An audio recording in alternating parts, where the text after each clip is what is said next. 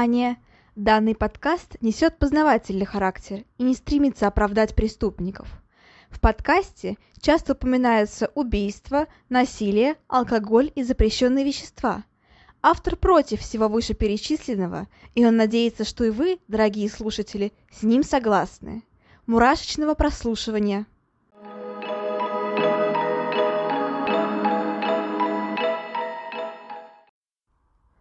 Всем привет, с вами снова Ульяна, и вы слушаете новый выпуск подкаста «Обратная сторона жизни». И всем добро пожаловать, как говорится. Сегодня суббота, и я очень рада, что я вновь нахожусь с вами. Прошел Хэллоуин, я была на квесте, это было очень клево. Правда, народу было немножко многовато, поэтому градус напряженности, так скажем, был не слишком высоким. Но в любом случае было весело. Но зато, кстати, в это воскресенье я снова иду на квест, потому что у подруги день рождения. И, соответственно, в этот раз народу будет чуть-чуть поменьше. И я очень надеюсь, что будет пострашнее, потому что мы берем, скорее всего, третий уровень сложности. Это прям совсем максимально хардкорно. И, ну, будет весело. Кстати, сам квест для нас является сюрпризом, от этой самой подруги. Мы поэтому фактически идем туда, не знаю куда, но нам сказали, что будет страшно. Это самое главное, потому что мне нравятся страшные квесты. И опять же, хочется вам еще раз пожелать, чтобы страшное с вами случалось только на квестах и все, а, чтобы в жизни все-таки поменьше было ужасов. А, ну, кстати, правда, Хэллоуин уже прошел, но это не значит, что стоит переставать слушать мой подкаст, потому что для серийных убийц поздно не бывает, как говорится. К тому же все еще осень, все еще время мрака, время тьмы, время, не знаю, ужасов, время посиделок у камина темным, темными вечерами и прослушивания страшных историй. И да, это будет интересно. А, сегодня у нас, так скажем, в гостях Сергей Риховский. Он является российским серийным убийцей. И, в принципе, я так понимаю, всем реально очень сильно нравится слушать именно про российских серийных убийц, потому что на первом месте по прослушиваниям стоит Тед Банди, а потом российские серийные убийцы, ну, СССРовские, российские и так далее. То есть все-таки э, интереснее то, что происходит с нами в стране, прямо-таки у нас под носом, так скажем. А, но в любом случае сегодня у нас такой очень интересный экспонат, как и всегда. И он э, необычен своими жертвами, так скажем, потому что чаще всего он убивал именно пожилых женщин и был склонен э, к геронтофилии. Это такая болезнь, при, которых есть, при которой есть влечение именно к пожилым женщинам а, сексуальное влечение, я имею в виду. Не то чтобы это болезнь в плане, это может перерасти в болезнь, если возникает на таком прям-таки ненормальном фоне, как у того же Риховского, который убивал этих самых пожилых женщин. Но убивал их не только, э, не только их, и мотивов у него тоже было очень много. История его, биография довольно-таки насыщенная, и тоже слегка необычная, и выделяются кое-чем. Сегодня мы обо всем об этом поговорим. Итак, начинаем. А, Сергей Васильевич Риховский. Он родился 29 декабря 1962 года в Салтыховке, это в Московской области. Он является советским и российским серийным убийцей. Кроме того, он также был насильником и совершил 18 а, доказанных убийств. А, возможно, было и больше. Но на самом деле Лиховский был довольно честным человеком, как ни странно, и поэтому все-таки, все-таки, скорее всего, было именно 18. Итак, как я уже сказала, он родился в Салтыковке, это Московская область, а, в 1962 году. И Здесь он был довольно-таки болезненным мальчиком, много пропускал э, сада и различных кружков, потому что просто очень часто болел. Но э, мать его сильно любила, иногда даже чрезмерно сильно. И часто она даже приводила его за руку в школу, когда он уже был в довольно-таки ну, зрелом возрасте. Что, конечно же, довольно сильно ранило мальчика, потому что друзья над ним сильно смеялись. И это понятное дело. То есть такой взрослый, прям таки уже совсем взрослый мальчик, а за руку ведет мама. Кроме того, стоит сказать, что сам Риховский был очень-очень крупным, у него уже в полгода был довольно большой вес, и чем старше он становился, тем больше и крупнее он рос. То есть понятно, что когда мать уже была ниже его по росту, она все еще водила его за ручку в школу, и это, конечно, было Ну, странно, мягко говоря, странно. Но в какой-то степени она не зря за него волновалась, потому что у Риховского, правда, было очень слабое здоровье. Он э, болел воспалением легких, бронхиальной астмой и очень постоянно болел простудами и гриппами. Да, несмотря на свой рост, несмотря на свой вес, он был, правда, довольно хилым в плане здоровья. А, кроме того, у него были а, небольшие проблемы с речью, и говорить он начал довольно поздно, все потому, что во время родов была небольшая родовая травма. И речь у него была иногда очень непонятная, вот в этом плане, да. А, друзей у него особо не было, потому что все одноклассники над ним часто смеялись именно из-за его мамы. Ну и Сергей сам особо не стремился к общению, он был замкнутым, одиноким и угрюмым ребенком. Но, несмотря на это, он был довольно-таки впечатлительным и очень эмоциональным. А, он любил животных, прям-таки реально прям сильно любил животных, и однажды даже принес домой котенка, который, к сожалению, умер через некоторое время, потому что, ну, там обморожение у него было. И Риховский очень долго не мог прийти в себя, его беспокоила смерть своего животного, и принципе, после смерти любого своего животного, в том числе попугаев, рыбок и так далее, он а, замыкался в себе все больше и больше и не мог пережить эти самые смерти. Но он, правда, сильно любил животных, любил за ними наблюдать, и поэтому часто просил родителей купить себе аквариумных рыбок или каких-то других животных. А, вот так вот. В школе учился он а, не очень, были ну, много троек, много плохих оценок, поэтому он решил не получать а, полное образование в 10 классов на тот момент, и после восьмого ушел в ПТУ, а, которое было в Балашихе. А, после этого он пошел год работать электромонтером, и вот так вот. А, в принципе, как я уже говорила, он, ему эта профессия сильно подходила, потому что сам по себе он был довольно прям-таки сильным, а, зрелым, высоким, а, упитанным мужчиной уже на тот момент и отличался большой физической силой. Да, здоровье были проблемы, но все-таки сила у него была. Однако, как я уже говорила, несмотря на это, у него были сильные проблемы именно с коммуникацией, именно со, со сверстниками. Найти общий язык он не мог. Ну и сам по себе характер у него был довольно сложный, несмотря на, на ранимость и впечатлительность. Он был э, холериком, прям таки настоящим холериком. Э, часто агрессировал э, по отношению к окружающим был вспыльчивым каким-то таким прям нетерпимым, невыносимо и не терпел, когда его не слушали. А, у него даже были, но у него были все-таки отношения с девушками, а, но они ничем хорошим не закончились. А, во-первых, девушка побаивалась Стриховского, и одна с ним старалась не оставаться. То есть, да, она разрешала ему, например, там что-то себе дарить и ходить в кино, но в безлюдных местах или там идти с ним до дома она отказывалась, потому что, ну, он был вспыльчивым, и она его сильно боялась в этом плане. После этого она родила ребенка, но не от Риховского, а от другого человека, и сам Риховский очень сильно по этому поводу переживал, расстроился и ревновал. Ну и логично, что он по этому поводу сильно агрессировал. В принципе, судьба у него была такая не самая простая именно в плане детства, и в будущем становилось все хуже и хуже. Из такого ранимого эмоционального мальчика он вырос в довольно грубого, агрессивного мужчину, который в 1982 году начал испытывать очень огромное желание интимной близости с женщиной. В принципе, это было логично, он был уже взрослым и такое, ну, пора бы уже, но это желание было не таким, как у многих, оно было, правда, очень агрессивным, очень ненормальным, и он э, испытывал желание именно к пожилым женщинам, и он совершал нападения, попытки изнасилования в микрорайоне Гальянова, а, именно на пожилых женщин и пытался изнасиловать именно пожилых женщин. А, к счастью, а, у него это не получилось, убийства не было, но, однако, его поймали, и он был осужден на 4 года тюрьмы по статье хулиганства. В тюрьме он сидел все 4 года, не выходил по УДО, но в тюрьме его не любили, он был в низшей касте, и очень часто с ним совершали насильственные половые акты, а, как это бывает в тюрьме. И надо сказать, что после этого Риховский возненавидел всех гомосексуалистов и решил, что в будущем э, не оставит в живых ни одного из них. Э, вот так вот.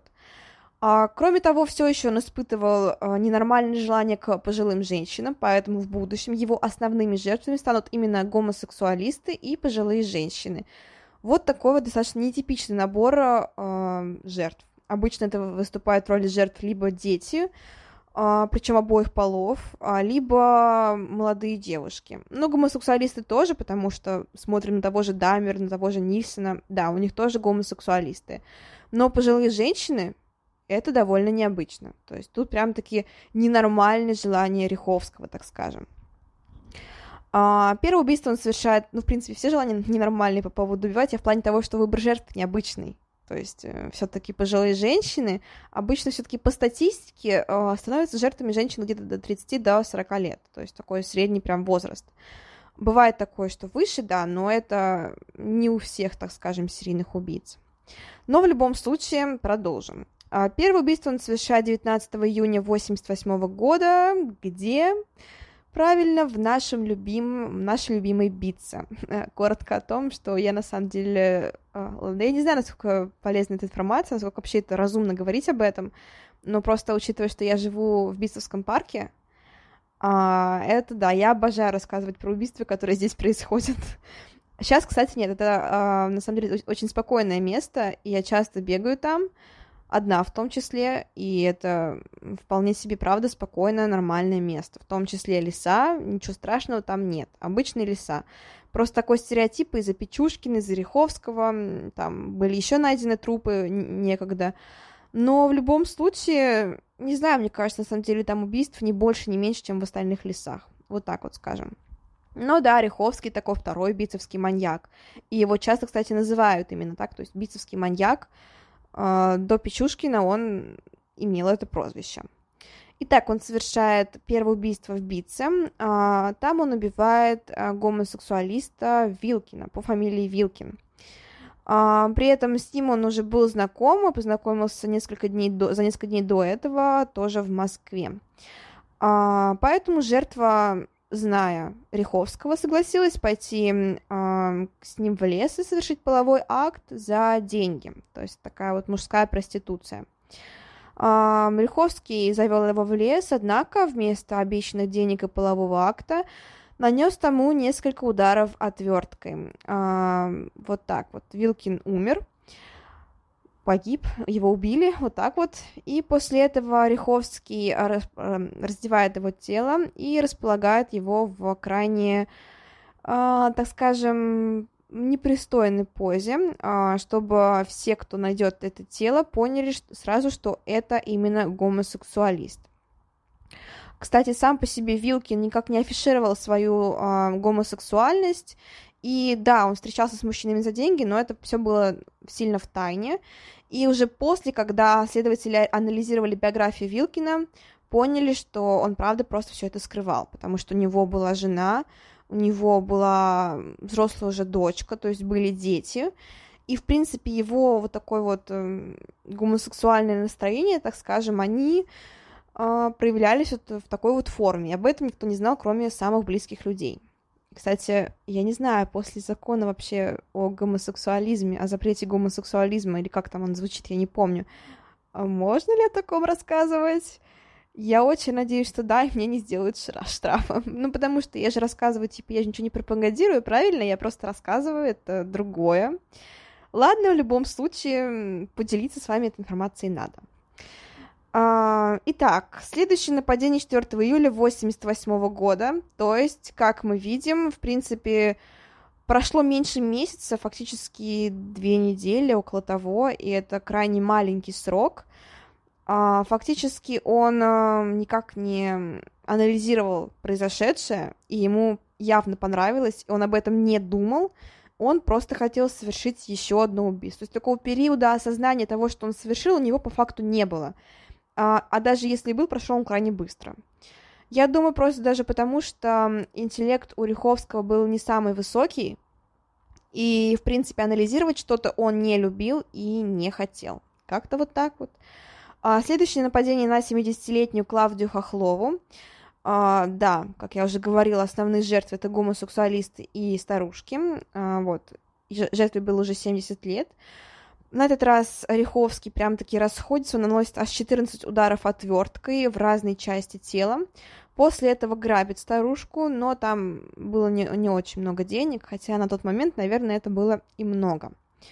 А, Хохолова была обнаружена еще живой, а, была доставлена в больницу, ее пытались опросить, но, к сожалению, она ничего не смогла ответить и на следующий день скончалась.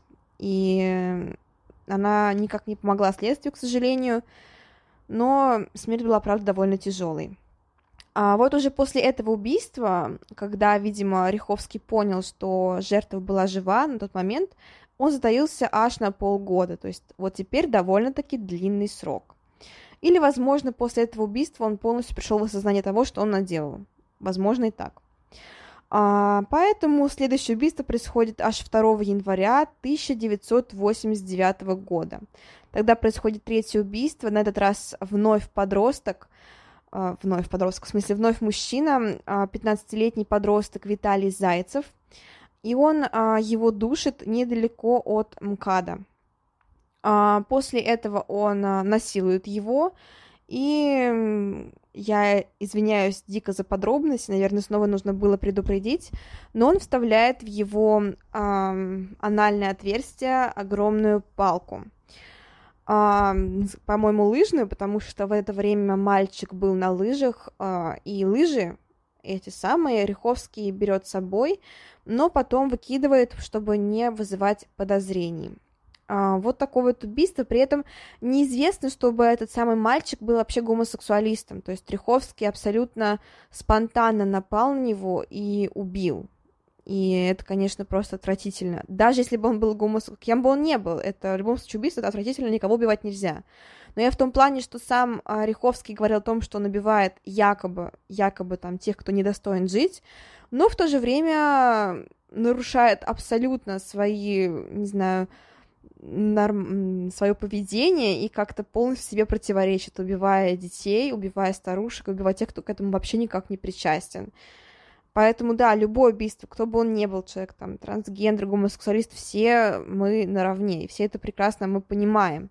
Но я в плане того, что сам Риховский все-таки, видимо, может врать, или, как мне кажется, это просто такая отговорка, потому что сам он не понимал, зачем совершает эти самые убийства. Просто был злобным человеком, который был обижен на весь мир, непонятно почему. То есть за тюрьму ли, за изнасилование в тюрьме, непонятно. Это просто вот такой вот злой, агрессивный человек, который стал серийным убийцей, который не смог справиться со своим гневом и стал тем, кем он стал. Вот так вот. А, далее, следующее убийство происходит еще позднее, аж а, в 90-м году, в июле. Он убивает 45-летнюю женщину Шумакову, и там он а, уже разделывается с трупом прям по полной, он рубит ей голову и оставляет ее на некотором расстоянии от тела. Далее убийство 22 февраля 91 года, на этот раз э, женщина среднего возраста, а, ей было 48 лет, а, ее звали Татьяна Норкина. Далее, 92 год, 7 а, сентября, на этот раз в Измайловском парке. Кстати, кто не знает, это самый, по-моему, большой парк в Москве. И, в принципе, я не знаю, как тогда было в то время, то есть там 90-е годы, все такое, но даже сейчас там очень легко потеряться, в принципе, если зайти вот чуть поглубже в сам парк. Uh, я, мой любимый вообще парк, я не знаю, зачем эта информация нужна, но в любом случае, uh, я обожаю парк Коломенская, это заповедник в большей степени, но Измайлова тоже потрясающий парк, Измайловский, он правда огромный, и, наверное, в какой-то степени uh, совершить убийство, спрятать там труп достаточно легко, именно потому что он правда очень-очень большой. А тем более 90-е годы, как вы понимаете, не самый лучший период, исторический период в судьбе России. И, ну, сложные времена, мягко говоря, сложные, и я боюсь, это был единственный труп, который был в Измайловском парке. Вот так вот скажем. Итак, в Измайловском парке в сентябре 92 -го года он убивает а, Николая Белкина. Он был гомосексуалистом, и уже в том же году, через месяц буквально, он совершает, он совершает еще одно убийство, еще один гомосексуалист. А, ему было 38 лет, его, его фамилия была Болдин. А, надо также напомнить вам, что Риховский, несмотря на свою ненависть к гомосексуалистам, сам вступал с их трупами в половую связь. То есть это было, был мало того, что гомосексуализм, который Риховский просто ненавидел, это была еще и некрофилия. И при этом он считал, что совершает благое дело, избавляя землю якобы от пропащих людей.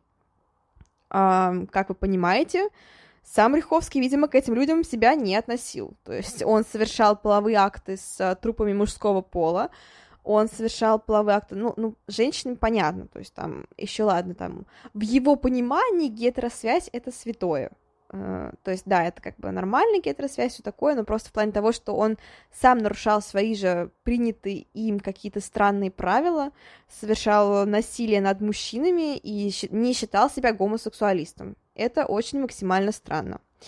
Но в любом случае логика убийцы, она, наверное, в большинстве случаев непонятна, поэтому говорить что-то об этом ну, не приходится. А, далее он совершает два нападения. К счастью, жертвы остаются живы. А, первое нападение в декабре 92 года, ну, в смысле, первое, я имею в виду первое из неудачных для него нападений в декабре 92 года.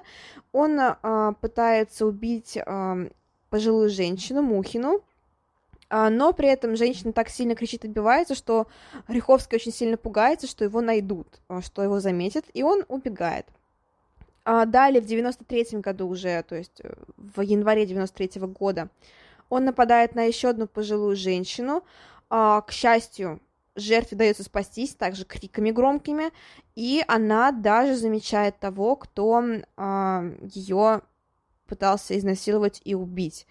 А, этот фотопортрет становится ключевым, то есть это она составляет фото, робот помогает составлять, и впоследствии она опознает Риховского и укажет именно на него. А, но, к сожалению, следующее нападение для Риховского было удачным. Для Риховского. Было удачным. Для Риховского, повторяю. Он убивает 73-летнего а, старика Осипова. А, непонятно почему. То есть он вроде как не был гомосексуалистом, опять же. И кроме того, он был ветераном войны. И мало того, что Риховский его убил, он еще изнасиловал тело. Очень а, жестко расчленил тело, то есть он а, отрубил ему голову, а, руки и ноги, и потом выбросил а, в лесу неподалеку. И непонятно, почему это было очень спонтанное убийство, и почему именно эта жертва тоже, к сожалению, непонятно. А, сам Риховский позднее уже в суде скажет, что он просто боролся с проститутками и гомосексуалами путем их убийства. Также он верил в реинкарнацию его жертв, что якобы они потом возродятся и все будет лучше. Но на самом деле а, я сказала, что он честный, но он честный именно в плане того, сколько он совершал убийств. То есть он, прав, сознался в них всех, все смог опознать, но в плане мотивов, как я думаю, все-таки, все-таки он сам до конца не понимал, зачем он это творит. Ну, просто другого варианта у меня нет. Потому что то, что он говорил, и то, что он делал, просто кардинальным образом различалось. Но в любом случае, вот так вот. Как я уже говорила, он совершил 18 убийств, и а, несмотря на то, что он говорил именно про гомосексуалистов в первую очередь, а, больше он убил а, женщин. И, кроме того, 7 мужчин. И в жертвах он был очень, правда, неразборчивый, то есть все убийства были, в основном были совершены спонтанно, и непонятно, как вообще его не поймали до этого времени. Но вот так вот. Ладно, продолжим. А, далее у нас ключевое убийство, ключевое нападение в биографии Риховского. 11 марта 1993 года он убивает и насилует пенсионерку Шуйко. Это в Рублевском районе. А, когда на место приехало следствие, они нашли неподалеку заброшенный сарай, и где висела веревочная петля, скорее всего, для следующего убийства Риховского.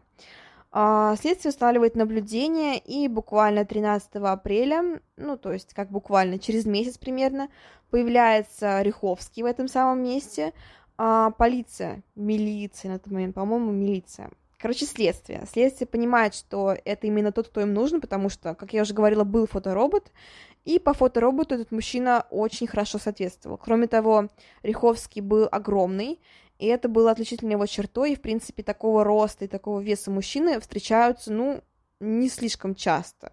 То есть все-таки он, правда, был довольно-таки выразительным, и его было легко заметить в толпе. Поэтому очевидно, что Ореховского быстро обнаружили, его арестовали, он был задержан милицией, и Риховский, недолго думая, сознался во всем, что он совершил. А, в том числе в нападениях на женщин, которые завершились неудачей для него. А, следствие, понятное дело, сразу же его ну, под суд, все такое. Проводилась психиатрическая экспертиза, у него было обнаружено множество различных расстройств, а, в том числе некрофилия, понятное дело, геронтофилия и прочее. Э, но это все не является показанием для установления невменяемости. То есть при некрофилии, при геронтофилии и прочих э, расстройствах можно вести нормальную жизнь, если лечиться. И, в принципе, это не та же самая шизофрения или, ну, то же самое, условно говоря, раздвоение и прочие сложные заболевания, при которых э, жертва, при которых заболевший вообще не осознает, что он творит. То есть, по сути, не те же самые психозы или вот это вот все, а, при которой человек реально просто не осознает именно в запущенных тяжелых случаях. Я не говорю про те, которые лечат, та же шизофрения, при ней ты живешь нормально, если ты ее поддерживаешь, если ты принимаешь вовремя препараты все и а, консультируешься с врачом. То есть, если не лечить, это может стать запущенной стадией, и тогда уже, да, тогда уже, правда, это все очень-очень тяжело. Но в любом случае э, таких заболеваний Рюховского не было. Именно в этом плане у него такого прям ничего невменяемого у него не было, поэтому, в принципе, следствие с спокойной душой признали его абсолютно вменяемым, несмотря на некрофилию, геронтофилию и прочие заболевания. Uh, кстати, стоит сказать, что, в принципе, почему еще 18 жертв, потому что Риховский а, описывал свои убийства в личном дневнике, он был найден, и поэтому надо сказать, что, в принципе, скорее всего, правда, 18. Вот здесь вот, вот здесь вот, скорее всего, 18. А, вот так вот. Конечно, его для начала а, признали, призвали, приговорили к смертной казни, но непонятно, к сожалению или к счастью, а, позже заменили на пожизненный из-за того, что был введен мораторий на смертную казнь. А, но опять же, Риховский не дожил до момента своего, своей естественной смерти, так скажем. А, но пока еще до этого дойдем. В общем-то, он был определен в мордовскую зону. Там в первый раз, как вы помните, он был таким в низшей касте в тюремной, а, сейчас же на тот момент он стал повыше, его все очень сильно боялись. Кроме того, он стал таким прям совсем агрессивным, угрюмым человеком. Его даже звали Сатана и Псих, прозвали. А, он очень сильно любил читать Риховский, как ни странно, особенно фантастов. Кстати, интересный факт, он написал книгу, а, которая называется «Старфал». Это про офицера госбезопасности, который э, путешествовал по разным планетам, проводил там защитки от нежелательных э, личностей, так скажем. Да, перегиб, так скажем, перекликается ветвь книги и ветвь его жизни именно вот, ну, между друг другом. То есть, все-таки, как мы понимаем, скорее всего, в роли офицера в его повести выступал именно сам Риховский. Просто интересный факт. Кстати, повесть Старфал можно найти в интернете, если очень хорошо порыться, можно ее отыскать, можно найти о ней информацию. Это вам такая вот зацепочка, что поделать в выходные дни. Поискать а, повесть Риховского «Старфал». Вот так вот. А, да, поэтому Риховский очень сильно любил читать, очень много, особенно, особенно любил фантастов, в том числе Рэя Брэдбери, например, или Азика Азимова, или Азимова, скорее всего, Азимова. А, вот так вот. Кроме того, он любил астрономию, нашел себе новое увлечение астрономия. И он нашел даже себе там друга, с которым они читали фантастику. А, кстати, его семья после а, всех этих убийств Ореховского, после вскрытия вот этого самого дела от него отрекла, отреклась. Мать, которая безумно его любила, она сказала, что, что он больше не, не ее сын, и ни разу не приезжала, чтобы его повидать. Хотя сам Рихов, Риховский не раз проявлял желание с ней увидеться, очень много, очень часто писал ей, пытался дозвониться, но мать оборвала все связи и не пыталась выйти на контакт с осужденным сыном. 12 а, ноября 2007 года Риховский умер в заключении от туберкулеза легких, который не лечил.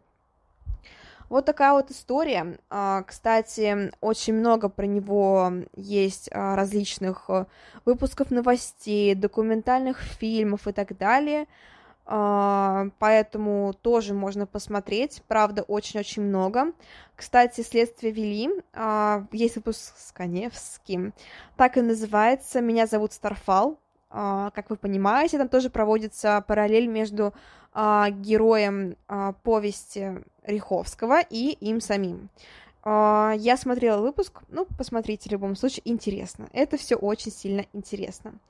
Ну, кроме того, я нашла несколько выпусков новостей, где в том числе был сюжет про Риховского, а, когда еще он был жив, то есть там до вот как раз-таки седьмого года. А вот так вот. Вот такой вот Сергей Риховский, э, интересный такой полумосковский, полуподмосковный убийца, который выбирал себе в жертв э, простых старушек и гомосексуалистов. Убил 18 человек доказанных, и это крайне-крайне много. Но, к счастью, его поймали, к счастью, ну, было не такой большой период убийств, то есть там период 5 лет, с 88 по 93 год.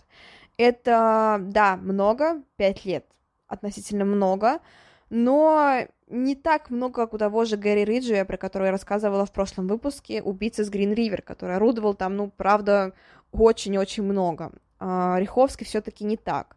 Но а, он был, мягко говоря, не совсем умным человеком, поэтому, конечно, скрываться ему было довольно-таки тяжело. В принципе, удивительно, как он вообще сумел скрываться столько времени. А, я подразумеваю, это было потому, что, скорее всего, 90-е года все было не очень хорошо. У милиции было очень много проблем без Риховского, и поэтому, конечно, не проявляли должного внимания. Это тоже не высуждение, в ситуации, в стране была тяжелая ситуация, и поэтому осуждать кого-либо, ну, такое себе, мягко говоря. Но в любом случае, 5 лет все-таки не 10 и не 20. А, неизвестно, сколько бы он еще убил, если бы его не поймали. А останавливаться он не собирался, как, например, тот же Сэмюэл, а, Сэмюэл который все-таки остановился и ушел, ушел, ушел на пенсию. Я чуть не сказала Сэмюэл Ли. Но нет, это актер. А Сэмюэл Литл — это серийный убийца, нужно запомнить. А, вот такая вот история Сергея Риховского. А, всем спасибо огромное за прослушивание. Я вернусь в следующую субботу с новым выпуском. А, я думаю сделать уже в следующий раз выпуск про, возможно, зарубежного серийного убийцу, потому что скорее всего, чередовать это отличный вариант. Но посмотрим, посмотрим. Может быть, про Комарова, про которого я уже обещала сделать выпуск, про первого серийного убийцу э, в России, так скажем, первого официально задокументированного серийного убийцу. убийцу. Э, были еще, кстати, Леди Батри та же, там, но это не российская, я в плане вообще, в общем. Или там Салтычиха у нас была, которые тоже фактически являлись серийными убийцами. Кстати, интересный момент. Можно выпустить, типа, про ту же Салтычиху, про ту же Баттери. Тоже, думаю, будет крайне-крайне интересно. А, но в следующий раз все-таки, думаю, у нас будет а, серийный убийца мужчина.